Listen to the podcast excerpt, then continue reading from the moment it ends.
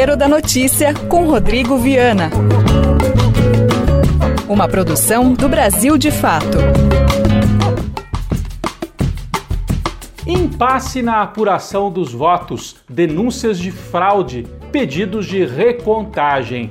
Todos os ingredientes de uma torta de maçã envenenada. O cheiro que chega da cozinha dos Estados Unidos não é nada bom. O que era para ser um momento de definição entre Biden e Trump virou o símbolo de um sistema político que já não funciona. O presidente da República lá se recusa a reconhecer a derrota.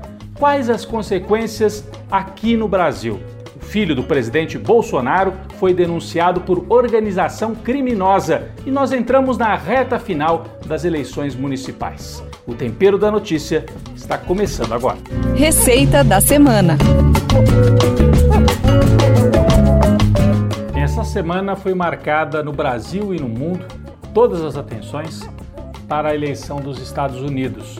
Uma eleição que gerou, na verdade, muita indefinição e virou um símbolo da decadência do sistema político comandado por um sujeito que coloca em xeque o tempo todo, inclusive, as regras democráticas. Bom, os primeiros sinais que vieram logo depois da eleição foram de vitória de Donald Trump. Ele colheu vitórias importantes no Texas e na Flórida, onde moram muitos brasileiros. Os democratas tinham a pretensão de ganhar ou no Texas ou na Flórida para consolidar uma vitória, isso não aconteceu. Então, quando chegamos à madrugada, primeiro dia logo após a votação, a impressão era de vitória de Trump.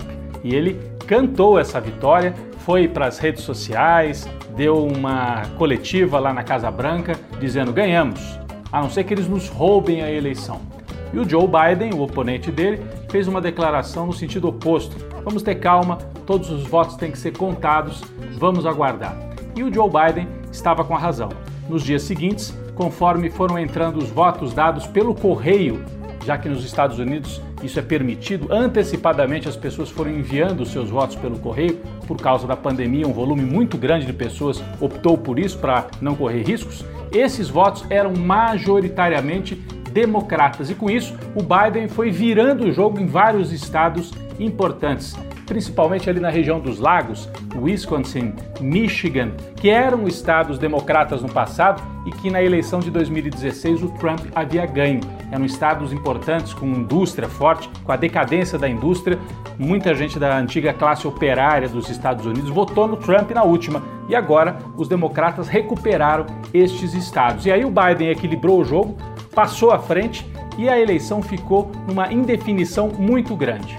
Quando o Trump percebeu que poderia perder em estados-chave, como por exemplo a Pensilvânia e a Geórgia, ele partiu para a judicialização. O que quer dizer isso? Entrou com um processo, com um recurso, pedindo recontagem de votos, pedindo para parar a apuração, e aí chegou ao ponto máximo. Publicou no Twitter a seguinte frase que nós vemos aí: Stop the count. Parem a contagem dos votos. Imagine o presidente da República mandar parar a contagem, porque ele estava achando que ia perder realmente. Os apoiadores de Trump cercaram alguns locais de apuração, né, onde havia essa totalização dos votos.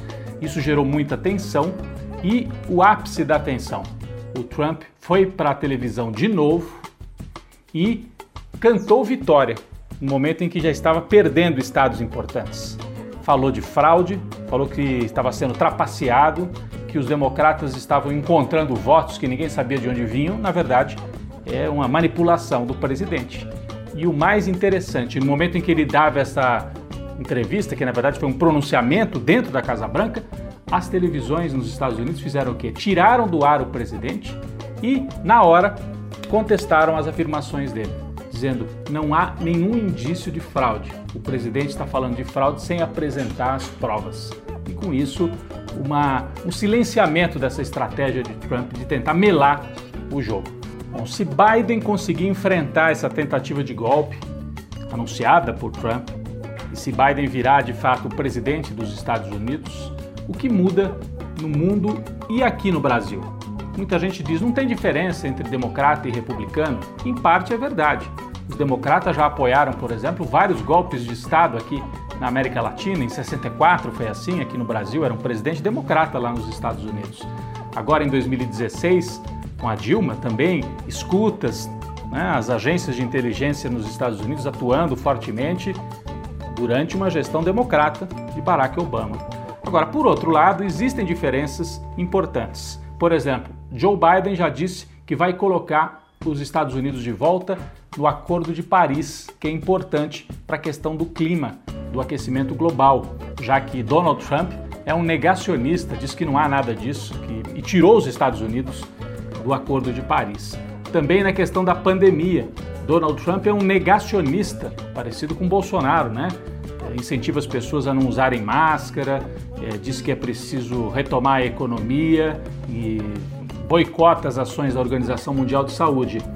Joe Biden vai agir em outro sentido, apoiando essas ações de uma maneira mais racional. Então, essas são mudanças importantes. Agora, Joe Biden continua sendo chefe de um império em decadência na disputa com a China e essa disputa vai continuar, ele vai continuar defendendo os interesses econômicos dos Estados Unidos. Aqui para o Brasil é importante porque Bolsonaro tem uma ligação umbilical não com os Estados Unidos simplesmente, mas com a família Trump. Então Bolsonaro perde esse ponto de apoio e essa articulação da extrema direita fica enfraquecida. Já tivemos derrotas da extrema-direita na Bolívia, no Chile e agora nos Estados Unidos. Tem esse significado de enfraquecer simbolicamente Jair Bolsonaro aqui no Brasil.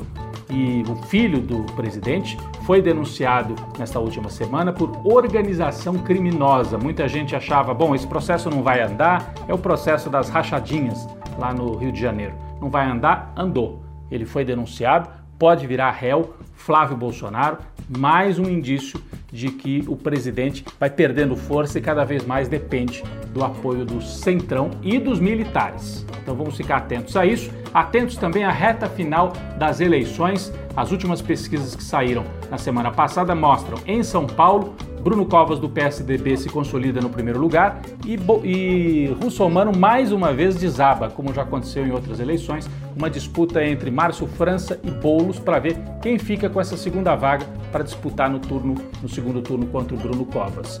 O Boulos vinha subindo, Vamos ver se consegue uma arrancada final aí na última semana de campanha. No Rio de Janeiro, a mesma coisa. Eduardo Paes em primeiro lugar, ele que é do DEM, e depois embolada a disputa no segundo lugar entre Marta Rocha do PDT, Crivella, que é o atual prefeito, apoiado por Bolsonaro, e Benedita da Silva um pouco mais atrás. Bolsonaro, portanto, pode sair derrotado, sem candidato no segundo turno, tanto em São Paulo como no Rio de Janeiro. No Recife, resultado importante também do Datafolha. Primeiro lugar é de João Campos, do PSB, e Marília Arraes, do PT, se consolida na segunda posição. Portanto, vamos ter lá no Recife provavelmente uma disputa entre PSB e PT, dois herdeiros da família Arraes, para ver quem é que fica com a prefeitura dessa importante cidade no Nordeste do Brasil. Panela de pressão. Bom, quem foi para a panela de pressão esta semana e tem que ser uma panela de pressão gigantesca é o presidente dos Estados Unidos, Donald Trump. E ele não foi sozinho para a panela de pressão. Com ele, junto, todo um esquema de extrema direita que se mostrou muito forte nos Estados Unidos e depois se espalhou pelo mundo. Na Inglaterra, durante o Brexit, depois nas eleições e nos governos vitoriosos na Hungria, na Polônia e aqui no Brasil, além de outros países da América Latina. Trump estava tentando criar uma rede de extrema-direita, inclusive fez encontros internacionais desta rede de extrema-direita é, para combater o que eles chamam de globalismo. Né? Os comunistas eles voltaram com esse fantasma para organizar um discurso, né? Eles falavam do marxismo cultural e todo esse discurso que nós nos acostumamos a enfrentar também aqui no Brasil, porque o Bolsonaro é parte desse esquema de Donald Trump. Então, mais importante do que a vitória de Biden, talvez seja observar a derrota de Trump, porque significa a possibilidade de derrotar esse esquema de extrema direita no mundo, não só nos Estados Unidos. Por outro lado, é algo preocupante. Ele mostrou força, mostrou que tem base social, já que no voto popular Trump perdeu por uma diferença pequena. Então, é claro que nem todo mundo que votou em Trump votou por ser de extrema direita, ele tem todo o discurso de defesa da economia, então muita gente vota também por causa disso. Ah, um presidente que defende os Estados Unidos, o interesse econômico dos Estados Unidos, os empregos de volta, todo esse discurso. Mas mostra que a extrema direita nos Estados Unidos continuará viva, por isso que Trump está resistindo, está judicializando, ele quer vender muito caro a derrota, se apresentando como líder desse campo que vai continuar existindo nos próximos anos nos Estados Unidos, gerando mais instabilidade. Isso também é preocupante. Mas por hora, acho que a gente pode comemorar a possibilidade de enfrentar e derrotar a extrema direita nos Estados Unidos e no mundo. Um cafezinho para Bom, o nosso cafezinho esta semana não é de comemoração, mas de luta daqueles que sofreram com o crime ambiental em Mariana, Minas Gerais. Vocês se lembram? O rompimento da barragem em Mariana, 700 mil pessoas atingidas em toda a região, destruição do meio ambiente, 19 mortos, duas comunidades totalmente destruídas pela lama, Bento Rodrigues e Paracatu de Baixo. As pessoas atingidas foram colocadas provisoriamente em casas na sede do município de Mariana, só que esse provisoriamente virou permanentemente. Até hoje, a construção das novas comunidades não foi concluída. Então a luta é muito importante. O MAB, Movimento dos Atingidos pelas Barragens e outras organizações sociais continuam ali em Mariana dando apoio para aqueles que sofreram e ainda sofrem por conta desse crime ambiental. Na época as pessoas diziam: "Ah, é o desastre da barragem da Samarco". A Samarco é o nome, mas quem está por trás da Samarco, que é uma mineradora, é a Vale, um grupo gigantesco que foi privatizado e que é anunciante dos grandes meios de comunicação. Então, os grandes meios evitavam falar o nome da Vale. Nós temos que falar o crime da Vale em Mariana. Cinco anos e até hoje as pessoas não tiveram seus direitos resgatados. O Brasil, de fato, está com uma série de matérias especiais sobre isso. Se você quiser saber mais detalhes, você pode acompanhar no site do Brasil de Fato. O crime de Mariana faz cinco anos, nosso cafezinho para aqueles que lutam até hoje. Você ouviu o programa Tempero da Notícia com Rodrigo Viana. Uma produção do Brasil de Fato. Você pode assistir essas e outras edições na TVT. Ouça também nas principais plataformas de podcast. Esse programa tem roteiro de Rodrigo Viana. Coordenação de rádio Camila Salmásio. Coordenação de projetos especiais José Bruno Lima. Direção política Beatriz Pasqualino e Nina Fidelis.